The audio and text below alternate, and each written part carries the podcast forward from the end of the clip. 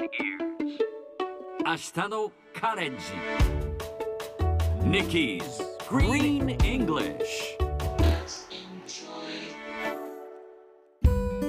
Hi everyone! ここからは地球環境に関する最新のトピックスからすぐに使える英語フレーズを学んでいく Nikki's Green English の時間です早速今日のトピックを Check it out! 平田公子さんがゴールドマン環境賞を受賞。日本人女性としては初の受賞者です。環境保護活動家に贈られ環境分野のノーベル賞とも呼ばれる国際賞。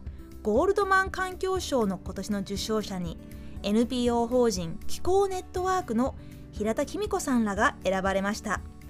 平田さんは火力発電所の建設反対運動を推進し二酸化炭素の排出を大幅に削減したことが評価されましたさてこの話題を英語で言うとこんな感じ Kimiko Hirata has been awarded the Goldman Environmental Prize She is the first ever Japanese female recipient.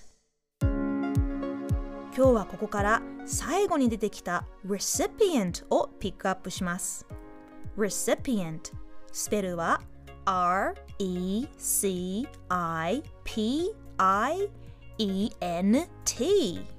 recipient. Recipient は受賞者、受給者、受取人といった意味です。例えば臓器移植において臓器の提供を受ける人またワクチンの接種者も recipient と言います。またールを送った先の受取人のことも recipient と呼ぶことがあります。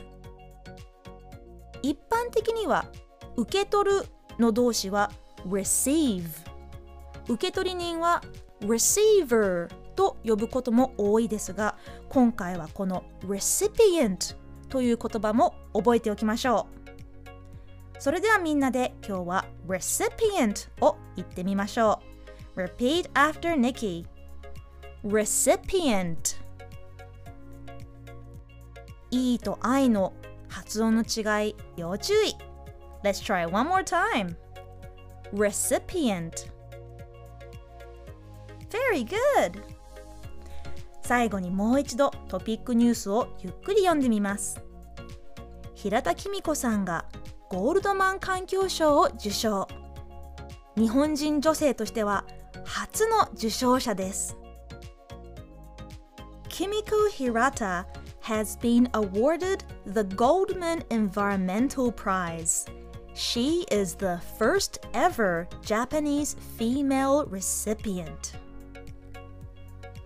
聞き取れましたか今日の Nikki's Green English はここまでしっかり復習したい方はポッドキャストでアーカイブしています通勤通学お仕事や家事の合間にチェックしてください See you next time!